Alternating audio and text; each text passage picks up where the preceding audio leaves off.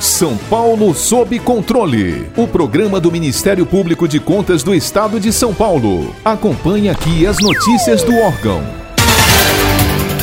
Em 1998 foi sancionada a Lei Federal número 9717, que estabeleceu regras gerais para a organização e o funcionamento dos regimes próprios de previdência social dos servidores públicos da União, dos estados, do Distrito Federal e dos municípios. As principais regras dos RPPS estão contempladas no artigo 40 da Constituição Federal de 1988. Porém, com o passar dos anos, sofreram modificações com a edição de uma uma série de emendas constitucionais. O regime é chamado próprio porque sua instituição não é obrigatória, ou seja, cada um dos entes públicos federativos pode ou não criar o seu. De um total de 5.598 entes, menos de 50% possuem RPPS, alcançando um total de 2.123 entes federativos, onde se inclui a União, os 26 estados, o Distrito Federal e 2.095 municípios. O assunto é amplo, complexo complexo e impossível de esgotá-lo neste breve momento. Para aclarar algumas das muitas questões sobre o tema, convidamos o auditor substituto de conselheiro do Tribunal de Contas do Estado de São Paulo, Dr. Alexandre Manir Figueiredo Sarquis, que também é engenheiro, administrador e mestre em ciências econômicas. Conselheiro, hoje quais as impressões que Vossa Excelência possui sobre este regime de previdência específica que, mesmo tratado de forma detalhada em passagem própria da Constituição de 88, sofreu diversas modificações por meio de emendas, inclusive sendo alterado novamente com a recente emenda constitucional 103 de 2019? O conceito de previdência social, enquanto uma prestação de serviço público estruturado, ela se originou com servidores públicos como segurados. Foi um, um dos adventos daquela burocracia estatal que o governo Bismarck utilizou para unificar a Alemanha no século XIX.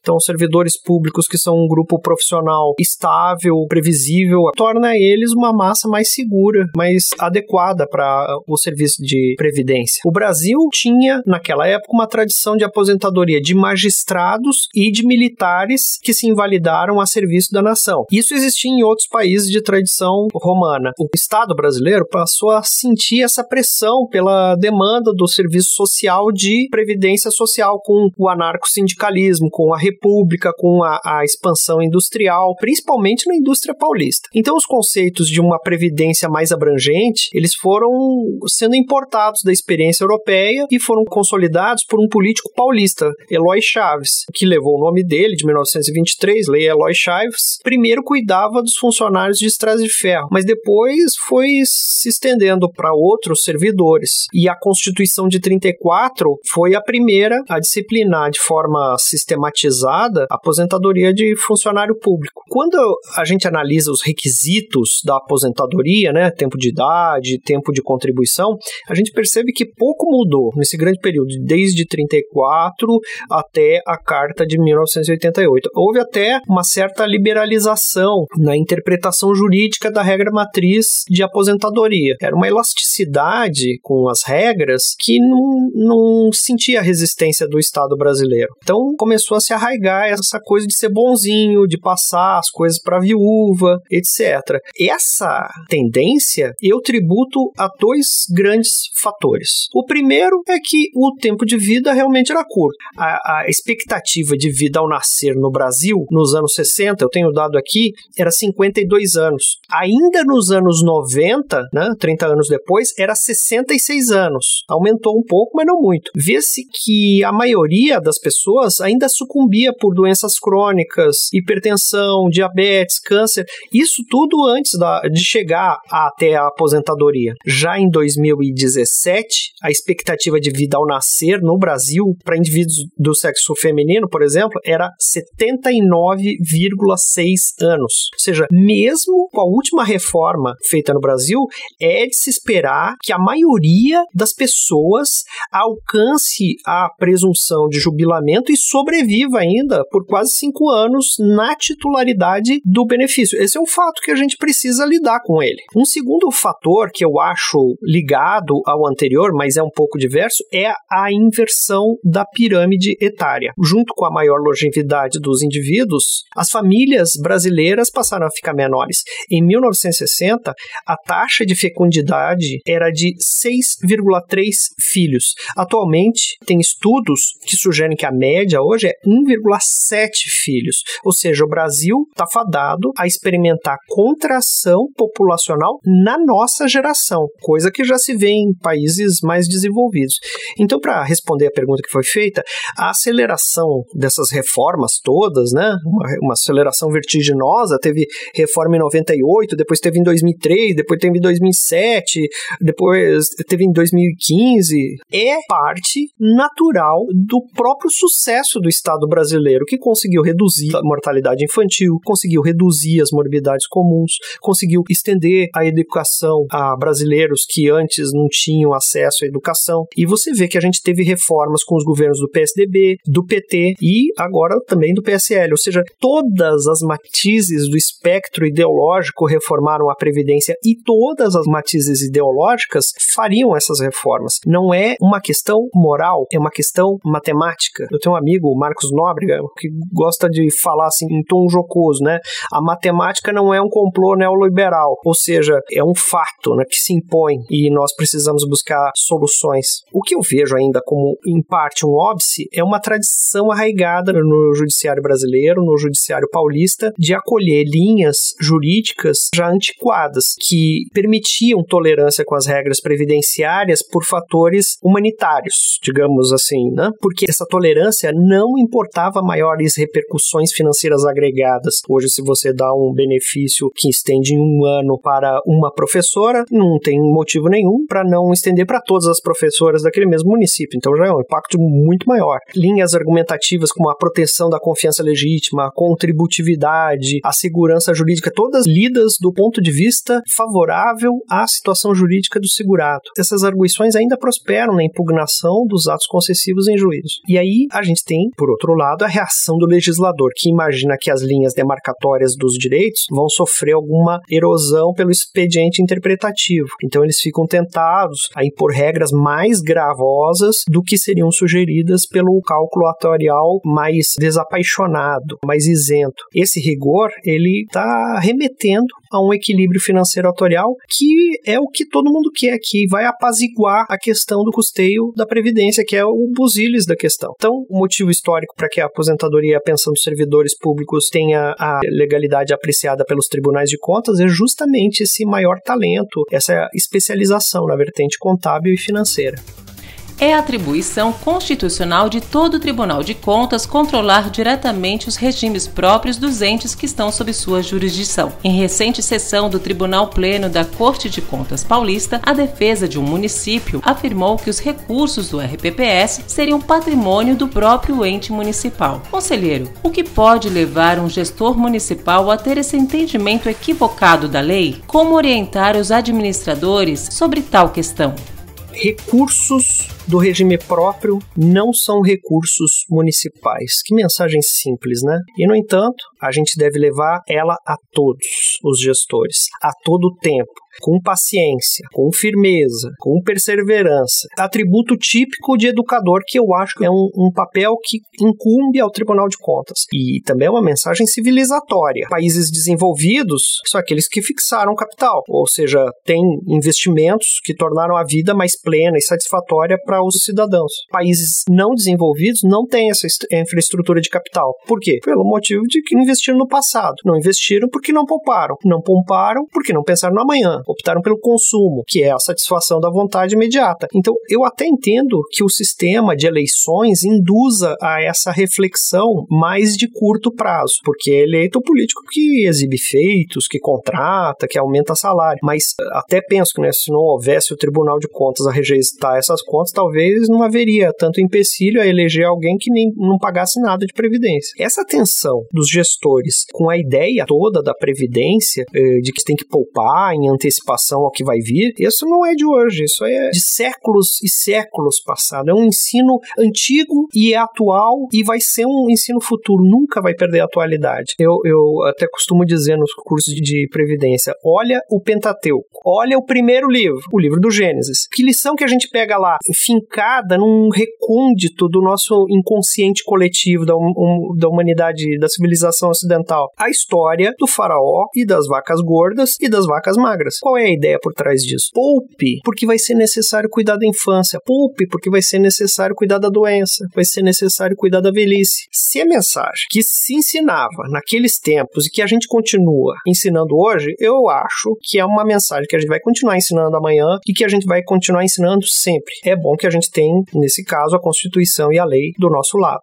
Para sintetizar, contas daqueles que aumentam o salário acima das balizas prudenciais, que maqueiam situação precária da previdência que eles têm, que não satisfazem suas obrigações com o erário previdenciário, ou muito pior, que transigem com a autonomia desse patrimônio do regime próprio, invertendo o ânimo com que percebem ele, passando a se comportar como se proprietários desses recursos fossem. Ah, esses aí eu voto pela rejeição e não tenho nenhum receio de estar tá errando. Sabe-se que o equilíbrio financeiro e atuarial é a garantia de que todos os benefícios atuais e futuros serão pagos. Assim, existe a preocupação de que boas práticas de governança sejam aplicadas aos RPPS para que a existência destes não comprometa as demais contas públicas. Mas, conselheiro, e quando a conta não fecha? O que fazer quando os gestores dos recursos da Previdência lidam ano a ano com déficits financeiros e atuariais?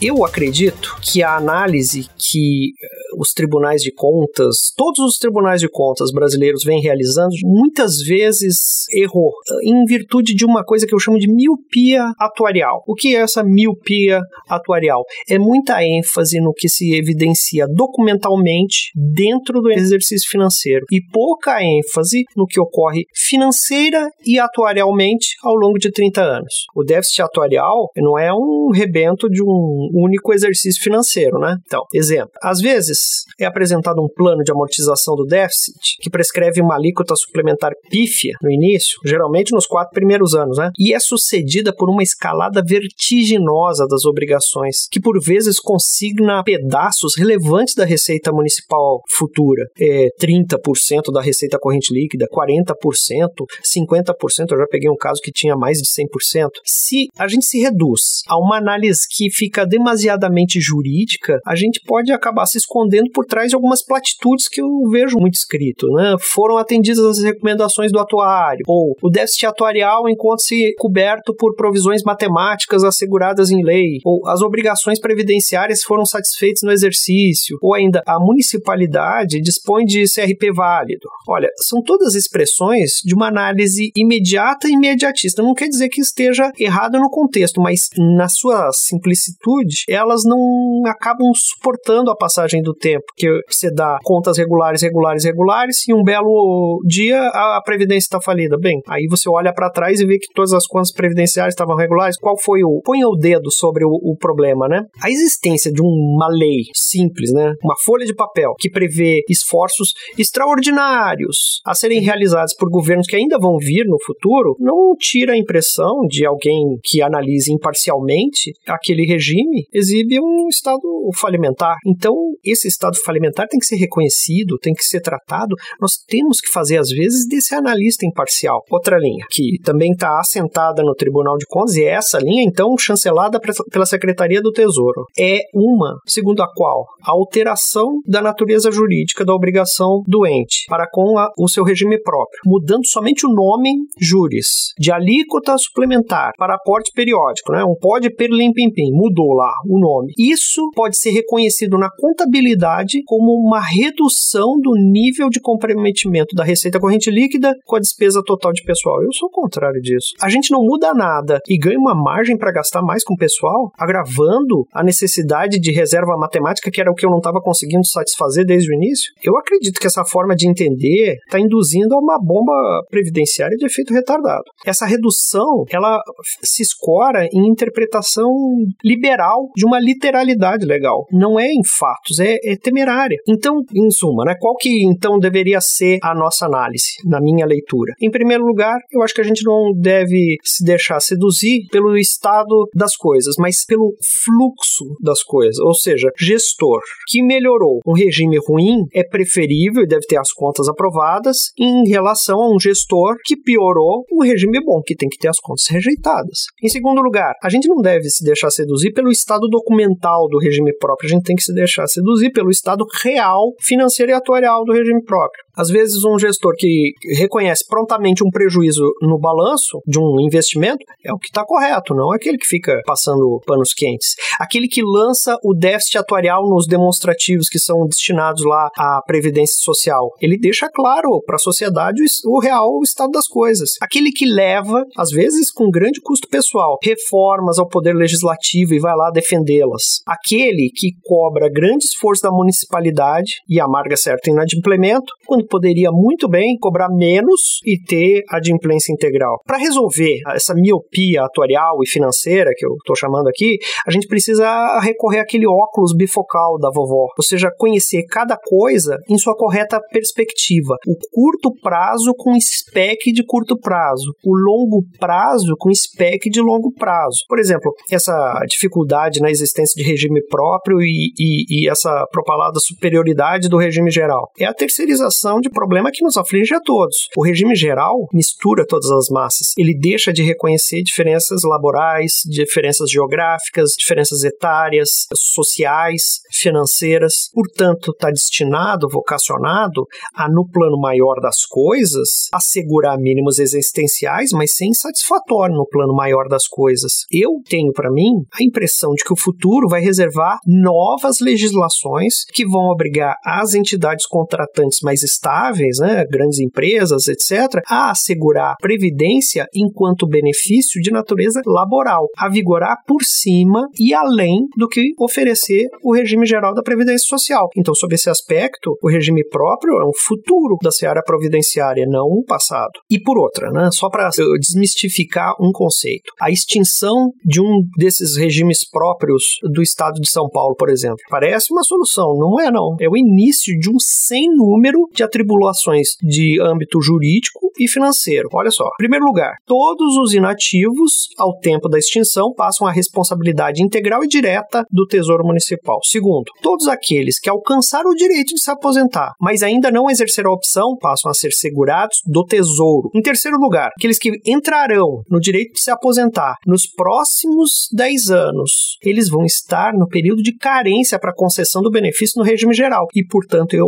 entendo, eu acho eu imagino, que eles possam pedir em juízo e ser concedido que sejam mantidos no regime próprio. E por último, todos os recursos previdenciários acumulados, aquele fundo, né, ele vai ser drenado pela compensação previdenciária, que agora vai ser devida ao regime geral, a outras obrigações de natureza previdenciária, ou seja, de forma nenhuma no horizonte próximo vai haver qualquer alívio para o caixa do tesouro. Ao contrário, vai haver aumento de gastos. Então, essas todas são coisas que nós precisamos olhar, são problemas de prestação de serviço público e os regimes próprios são uma realidade. E o Tribunal de Contas ele precisa lidar com essa realidade que está aí para ficar. Para ficar por dentro de outras notícias do Ministério Público de Contas de São Paulo, siga-nos nas redes sociais ou acesse o site www.mpc.sp.gov.br.